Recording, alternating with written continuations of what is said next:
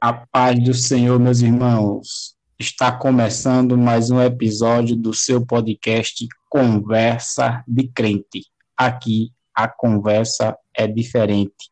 Meu nome é Jeconias Bernardo, estou aqui com o meu amigo o Emerson Silva e será um prazer comunicar com você um pouco da palavra de Deus. Fique conosco e seja edificado com essa conversa direcionada a um cristão. E hoje nós iremos falar sobre o cristão, o crente e a prática de exercícios físicos, o crente e a academia. E para tal, nós escolhemos um texto base que pode ser até um pouco polêmico, porque no livro de 1 Timóteo, no capítulo 4 e no verso 8, Paulo declara que o exercício corporal para pouco aproveita, mas a piedade para todas as coisas é proveitosa, tendo a promessa da vida presente e de uma vida que há de vir. Então, dentro deste texto, né, nós podemos aqui agora começar a falar. Afinal, o cristão ele pode praticar exercícios físicos? Paulo já disse aqui que o proveito ele é pouco. Então, meu amigo Emerson, o que, que você pensa, o que, que você acha, à luz da Bíblia, acerca desta afirmação? Essa, essa passagem especificamente de Paulo, ela é, ela é muito polêmica, né? Eu não me aprofundei necessariamente nesse texto, mas eu vejo o apóstolo Paulo aí falando em questão de prioridade. Paulo não exclui a importância de você fazer exercícios físicos, mas Paulo quer dizer que em prioridade você deve valorizar as coisas e o exercício espiritual, o exercício que aumenta a sua comunhão com Deus. Ora, você também tem que cuidar da habitação física do Espírito Santo, que é o seu corpo. É um ponto importante que é o fortalecimento do corpo, não é? No contexto, trazendo aqui um pouco do contexto do capítulo 4 de Timóteo, Paulo está falando sobre doutrinas enganadoras dos últimos tempos. Então, quando ele está introduzindo essa questão de doutrina, né, mandando instruindo Timóteo a exercitar-se numa prática espiritual, é que ele introduz, e aqui eu vejo como por comparação, mostrando ali por quê? Porque no contexto, aquele povo helênico, os gregos, ele cultuavam muito o corpo, o corpo esculpido, né, o corpo trabalhado, e há alguns autores, alguns estudiosos comentaristas da Bíblia que dizem que Timóteo estava se inclinando à prática de exercício, e Paulo vem corrigi-lo. É, tu consegue ver dessa forma também, Emerson, ou não? É, Paulo realmente usou da sua inteligência, como sempre, para fazer um comparativo, você vê aqui base bíblica para dizer que Timóteo estava realmente se inclinando à prática do exercício físico. Assim, eu eu não vejo, né, nesse texto especificamente é, argumento, subsídio suficiente para fazer uma afirmação dessa. Sinceramente, eu não vejo. Eu já visto que Timóteo ele estava sempre perto do apóstolo Paulo, né? Desde quando ele teve encontro com, com Paulo lá em Derbe, né, que ele conheceu a família de Timóteo. No capítulo 2 da segunda epístola de Timóteo, após Timóteo estar com ele em toda a sua carreira, na prisão domiciliar, na primeira prisão, romana e agora na segunda prisão romana, em cadeias físicas, Paulo sempre elogiou a fé não fingida que existia em Timóteo, de suas lágrimas para encher Paulo de gozo. Isso está no capítulo 2, versículo 3 em diante. Então, é, pelo que a Bíblia mostra da relação de Paulo e Timóteo, é, eu não vejo subsídios para afirmar que Timóteo tinha esse tipo de inclinação. Se não há realmente elementos, né? Timóteo não parece um tipo de jovem que estava distraído com essas questões. Senão, Paulo não havia escolhido ele para esse cargo, né? É, de líder naquela igreja. Concordo, exatamente isso. E você vê que Paulo ele sempre é, caracterizava Timóteo de alguma forma que expressasse o que o perfil de de Timóteo realmente era. Ele chama Timóteo de filho da fé, ele chama Timóteo de obreiro aprovado, ele chama Timóteo né, de, de, de qualidades que não eram puramente verbais, era porque ele via em Timóteo aquelas qualidades. Ele via Timóteo como filho na fé, ele realmente via Timóteo como um obreiro aprovado. Então veja que são inúmeros subsídios bíblicos para mostrar que Timóteo vivia uma vida exemplar contra uma suposição baseada em um versículo bíblico. Então fica aí muito vago, né? Verdade. E agora, aplicando, né? A gente já vendo é, que esse texto é direcionado a Timóteo e à igreja, mas aplicando aos dias atuais, é, a prática de exercício físico, ela tem se tornado uma coisa é, muito contemporânea, e até alguns líderes cristãos têm instruído né, os irmãos a fazerem exercício. É verdade que, em outro tempo, nós, assembleianos, nós das igrejas mais tradicionais, tínhamos muitas restrições em relação a isso. Porém, é, trazendo para a questão de saúde, a gente sabe o quanto é importante a prática de exercícios, desde a juventude e também na maioridade, né? Então, assim, é, mas como conciliar isso? A, a grande questão aqui, principalmente entre os jovens, é como praticar um exercício que tem um cunho pessoal para a saúde, sem se dar ao hedonismo, ao culto ao corpo, e sem trazer escândalo para a igreja? Quais são os principais problemas que a gente consegue identificar, assim, né, dos jovens indo para a academia, praticando exercícios? Porque a gente percebe que existem alguns excessos. É, é verdade. E aí o seu termômetro espiritual deve estar bastante é, sensível, né? Para você é, identificar onde é que fica esse divisor de águas, esse linear. Porque eu acho que o problema é o seguinte: é, temos que tomar cuidado com a idolatria ao nosso corpo. Porque a gente às vezes pensa que idolatria é apenas a outros deuses ou alguma coisa bastante explícita, mas idolatria é tudo aquilo que ocupa o lugar de Deus na minha vida. Então, se a prática de exercício físico está ocupando o lugar que deveria ser do Senhor, eu estou idolatrando aquilo, eu estou dando mais glória àquilo, mais tempo àquilo, mais atenção, mais culto àquilo do que a Deus. Então, acho que deve-se levar em consideração o que Paulo disse, fazer tudo para a glória de Deus, devo me exercitar, mas sem deixar com que isso atrapalhe a minha rotina da igreja, a minha rotina de devoção a Deus. É verdade, é assim, às vezes né, a gente pode estar tá praticando o exercício e ter muito foco, né? As pessoas têm foco, né? Tem o, na dieta, no descanso, no treino.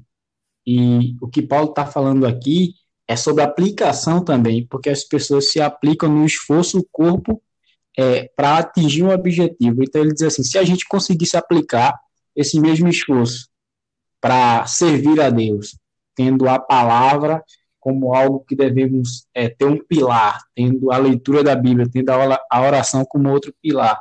E aí a gente percebe que muitas vezes nos envolvemos em coisas do mundo muito mais, enquanto que nas coisas para Deus nós não temos tal aplicação. A gente é, pega aí nesse ditado da galera aí do tapago, né?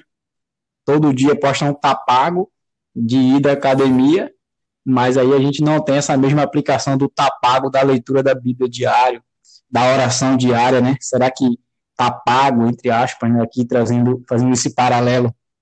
E aí onde fica?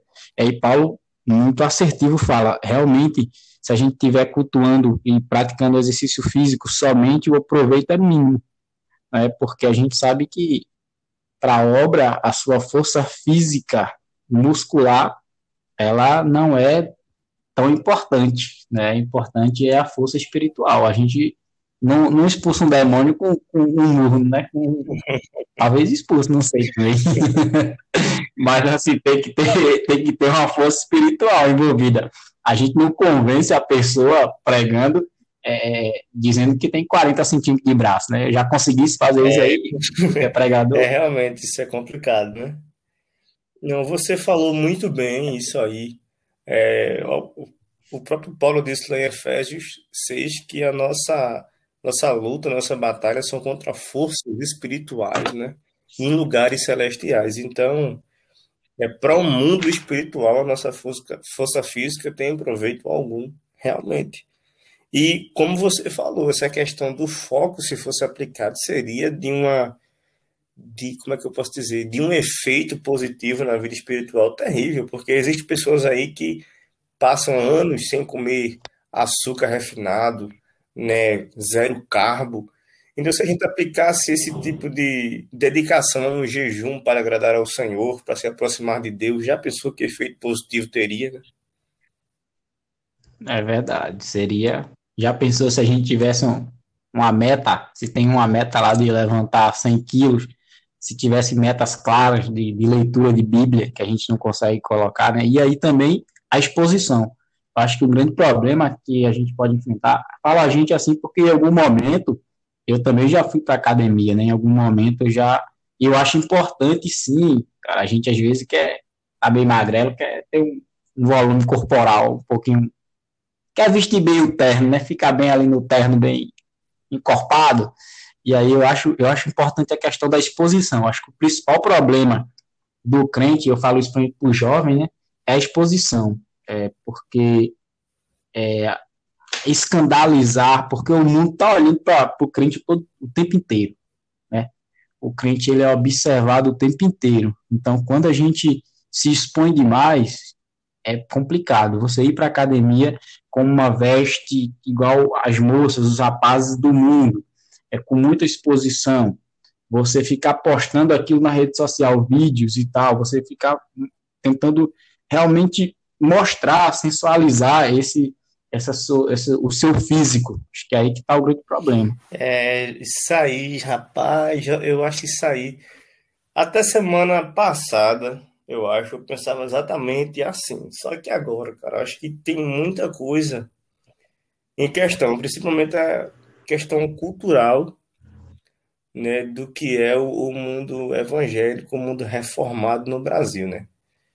Não é assunto, mas, por exemplo, se você for ver é, o estilo de vida, os costumes de um cristão europeu, embora eles sejam realmente convertidos, é, é muito diferente do nosso. A questão é que eles, eles não enxergam pecado em tudo aquilo que às vezes a gente enxerga, porque para eles é natural. Entendeu? Por exemplo, talvez para eles seja natural uma, uma jovem lá, é, de repente, usar uma calça alegre para fazer caminhadas. E eles vão olhar aquilo, vão olhar aquela jovem e, e não vão olhar com olhar de lascívia, de desejo, porque aquilo ali é natural para eles. Só que como no Brasil isso isso tem outra conotação, aí é que está o problema. Eu acho que assim, eu acho que a gente é muito é, o pode ser provocado tanto aqui quanto na Xé. Eu acho, eu acho muito complicado o ambiente. Imagina só, você está num ambiente, na academia, e ali tem, tem aquelas meninas, aquelas jovens, aquelas mulheres que, que não professam, não confessam a sua fé, então ela não tem o mesmo estilo de viver, de se vestir, e ela está extremamente sensual. Então você se sente tentado, né? Vamos, vamos ser sinceros. Você vamos se ser sinceros, né? né? Que não vai trazer exortação. Você não vai olhar para ela e vai dar um glória. Né? A verdade é essa. É tentado, né? Você vai ser induzido né, a concupiscência, a olhar com concupiscência. E a gente começa, a gente tá. a gente tá sujeito a isso o tempo inteiro, né? Então, assim, até andando na rua, até dentro da igreja, às vezes, a gente tem que estar sempre corrigindo o nosso olho, porque às vezes a sensualidade está dentro da igreja. É, é complicado. Ele fala que até a, a conversação da gente tem que ser diferente, né? A gente tem que atentar-se até para o que a gente fala. Então é importante isso que o crente ele tem que ser diferente em tudo realmente. É, eu estava lendo um dia desse algumas páginas de um, de um escrito de Spurgeon e ele dizia o seguinte que é, aves vão sempre com outras aves do mesmo bando. Né? Então, se você é crente, o seu comportamento deve condizer com a fé que você professa, na verdade. Então, acho que se aplica nisso aí. Se eu frequento o ambiente e começo a fazer as coisas que aquele pessoal começa a fazer, então estou saindo do meu bando. Ou o bando que eu digo que é meu, realmente eu não pertenço a ele. Às vezes Será que eu pertenço a Cristo com tais atitudes? Será que isso é o tipo de atitude que uma pessoa convertida faria? Eu acho que é por aí, né? Eu acho que é estar lá no ambiente sabendo que aquele ambiente não lhe pertence. É fazer as coisas lá com sobriedade, né, com muita diligência, que é difícil, mas a gente consegue, né? A gente consegue. Eu falo em Colossenses 3 e 8, na parte dela diz assim, né, que é, a gente deve se abster ou se despojar, e ele fala, da comunicação obscena da vossa boca. Então isso é interessante, porque esse, o intuito também desse podcast aqui é isso, né? Ter uma conversa de crente. E a conversa de crente, é. ela é diferente. Então, Paulo fala que a gente deve se despojar de falas obscenas. A gente sabe que o mundo está cheio disso. Então, no ambiente também, isso pode não estar tá somente nas falas, nas conversas, mas nos olhares. E aí, claro, né, se você está fazendo exercício aí, você está malhando, você vai ficar tentado a postar uma história, a, sei lá, né, o braço está dando 40 aí, tu que tem 40 hum. no braço aí deve saber que às vezes, né, dá uma exposição, mas aquilo que a gente falou, né, deixa o povo notar e vai devagarinho, né? Tapeando, né? Quando o irmão perguntar se tá malhando, não, irmão, tá. Tô malhando, não, é, é normal, tá trabalhando, fazendo campeiro.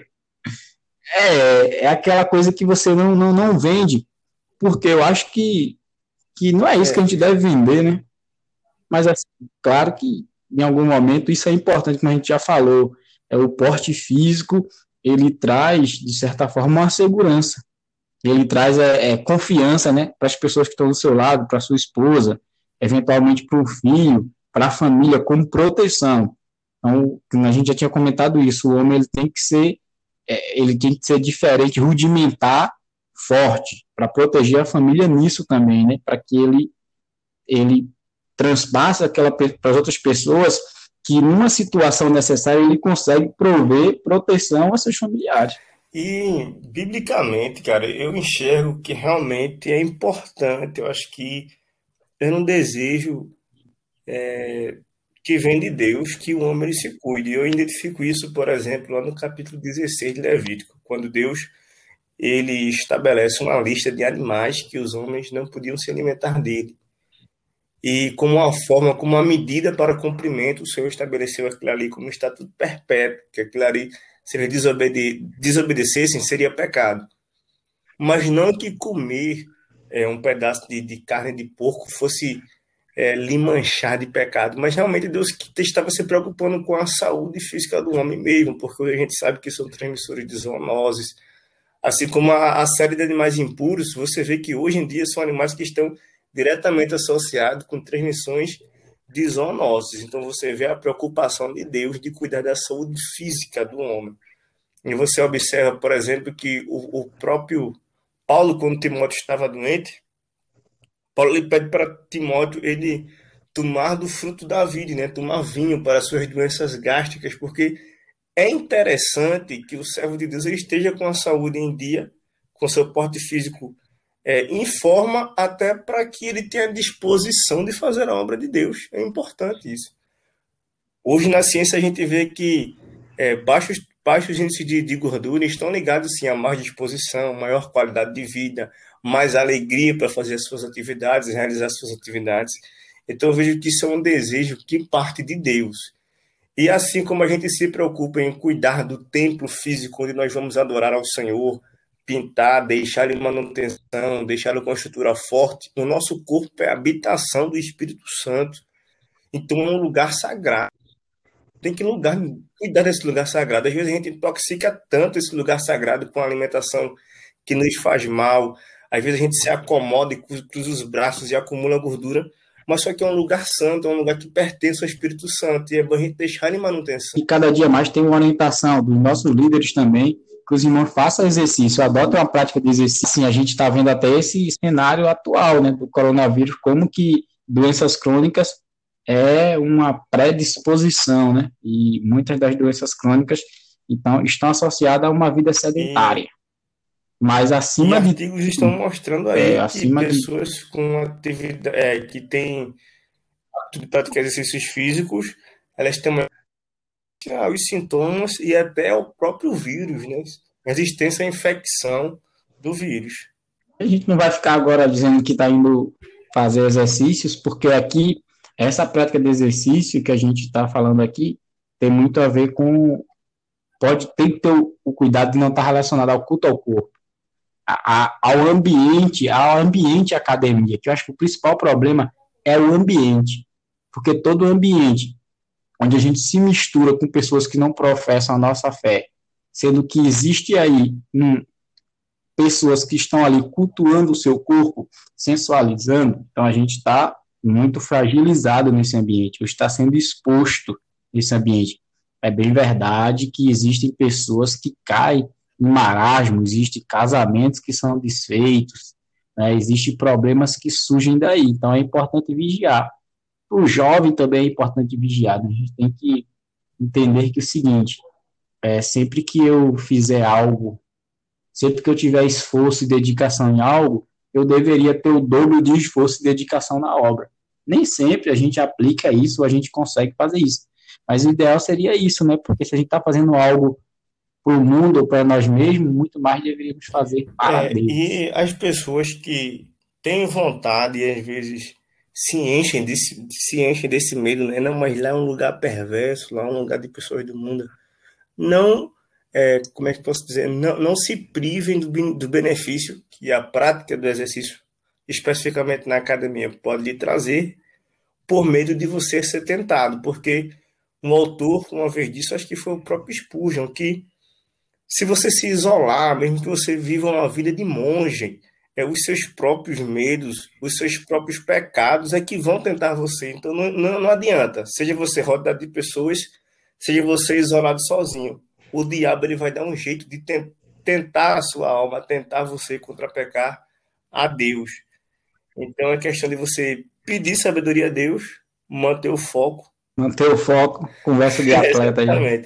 Termo de, de, academia, manter o foco, treino, dieta, Pessoas, descanso. boas companhias, né? Com, com, é, com, como é diz, convide um colega da igreja para conversar com você, lhe entreter.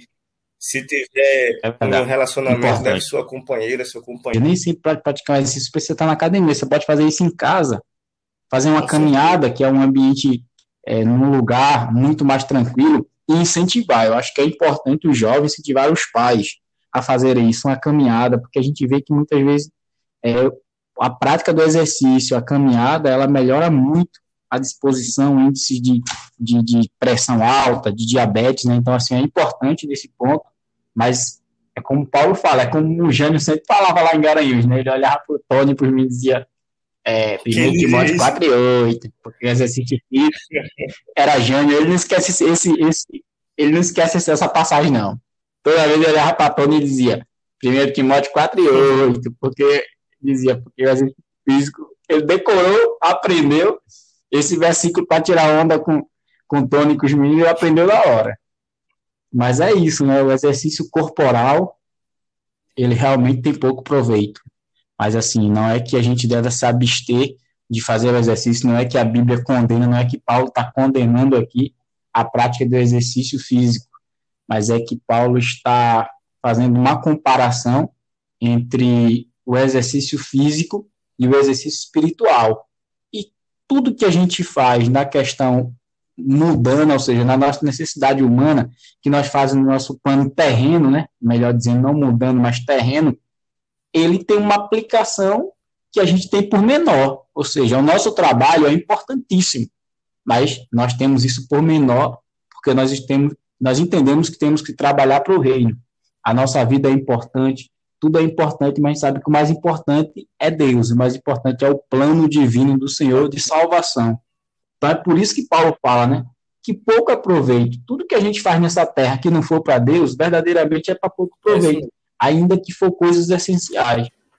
Então é nesse ponto. Acho que existe uma juventude aí atlética e dedicada, e eu acho que a gente tem que aplicar esse gás também, esse, esse, esse planejamento para as coisas espirituais. A gente é uma geração que ora pouco, que lê pouco a Bíblia, e às vezes focado, né? Tem gente que estuda muito, tem gente que treina, tem gente que está cheio de sonhos e objetivos para dar 5, 10 anos, isso é muito bonito e necessário, mas aí a gente precisa colocar esses mesmos objetivos nas questões é espirituais. Eu estava conversando com alguém essa semana e ele me disse que nós somos uma geração que pregamos e cantamos uma comunhão com Deus que na verdade não temos. Você vê que o, o, os louvores é mudaram, né? Antigamente, graças a Deus mudou, porque antigamente houve uma época que era muito louvor de vingança, né? Vai chegar a tua vez de humilhar, né? A vitória em dia vai ter sabor de mel. E hoje, é hoje a gente vê que são hinos que falam muito de comunhão com Deus e aquela coisa, só que são palavras. Uma geração que prega uma comunhão. A gente canta, se a gente fosse cantar aquele que diz assim, que meus pés somente vão dos santos possam ir, que meus lábios, Jeová, falem só do teu amor. Na verdade, são, são, são versos, né? São, são poemas lindíssimos. A gente é. canta, mas a gente não medita é no que está falando. E aí, é nisso que tu falou aí, faz muito sentido. Acho que se a gente puder, de certa forma, nos despertar, primeiramente, e falar com alguém, com uma pessoa, com duas pessoas, com três pessoas, com um jovem, com dois jovens, com três jovens que sejam, e que a gente possa refletir da necessidade que a nossa geração tem de servir a Deus melhor. Tem a pandemia aí, e né? É, e a gente. E é aquele que eu coloquei então, a gente pode... é lá no início da questão de idolatria, né? Você deixar Deus no lugar que é dele, que é o lugar de prioridade da sua vida. Então, isso é em tudo. É o que a gente falou alguns meses atrás. Né? O problema não está em academia, o problema está em deixar de ir para o culto para ir para a academia. Ó. O dia de culto é dia de culto. Então priorize Deus, mantenha Deus no lugar que ele merece, que é a prioridade, que tudo vai bem. Mesma coisa nos estudos. É, era, uma, era o lamento da gente lá em Garanhuns, não era? A gente combinava o seguinte: é, dia de domingo Verdade. é culto, eu vou estudar, mas de repente a gente pensava, caramba, deixei de estudar a semana inteira e vou estudar logo no dia do culto? Não posso. Vou pro culto. É então é, é deixar Deus no lugar dele, que é a prioridade, que tudo vai bem. Quando eu tiro Deus da prioridade, aí as coisas começam a desandar. Desse jeito, desse jeito. Bom, acho que é isso, né? Vocês Ela, têm acrescentar mais alguma orar, coisa ler aqui? a Bíblia, beber água, se alimentar bem e fazer exercício físico. signos que vão beber água, aquário, peixe, todos. Então é isso aí, né? É isso aí. É... Bom, esse foi mais um episódio do nosso podcast, né? Conversa de crente. Aqui a conversa é diferente. Hoje nós conversamos sobre o crente, o cristão e a academia, né? Conversar um pouco com você sobre isso, destrinchar um pouco esse assunto de forma descontraída. Espero que vocês gostem. E, como foi falado, vamos ler a Bíblia, vamos ter diálogos, conversas de crente, conversas diferentes, conversas edificantes. Fique com Deus, fique na paz. Valeu, pessoal. E até, até o próximo próxima. episódio. Paz do Senhor.